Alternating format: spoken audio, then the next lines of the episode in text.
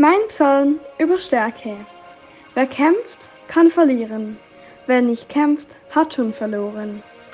Mut bedeutet nicht, keine Angst zu haben. Es bedeutet trotzdem, den Sprung ins Abenteuer zu machen. Stark sein bedeutet nicht nie zu fallen. Stark sein bedeutet immer wieder aufzustehen. Wer kämpft, kann verlieren. Wer nicht kämpft, hat schon verloren. What doesn't kill you makes you stronger. Das Leben ist nicht zu Ende, weil ein Traum nicht in Erfüllung geht. Es hat dir nur einen Weg versperrt, damit man einen anderen wählt. Wer kämpft, kann verlieren. Wer nicht kämpft, hat schon verloren.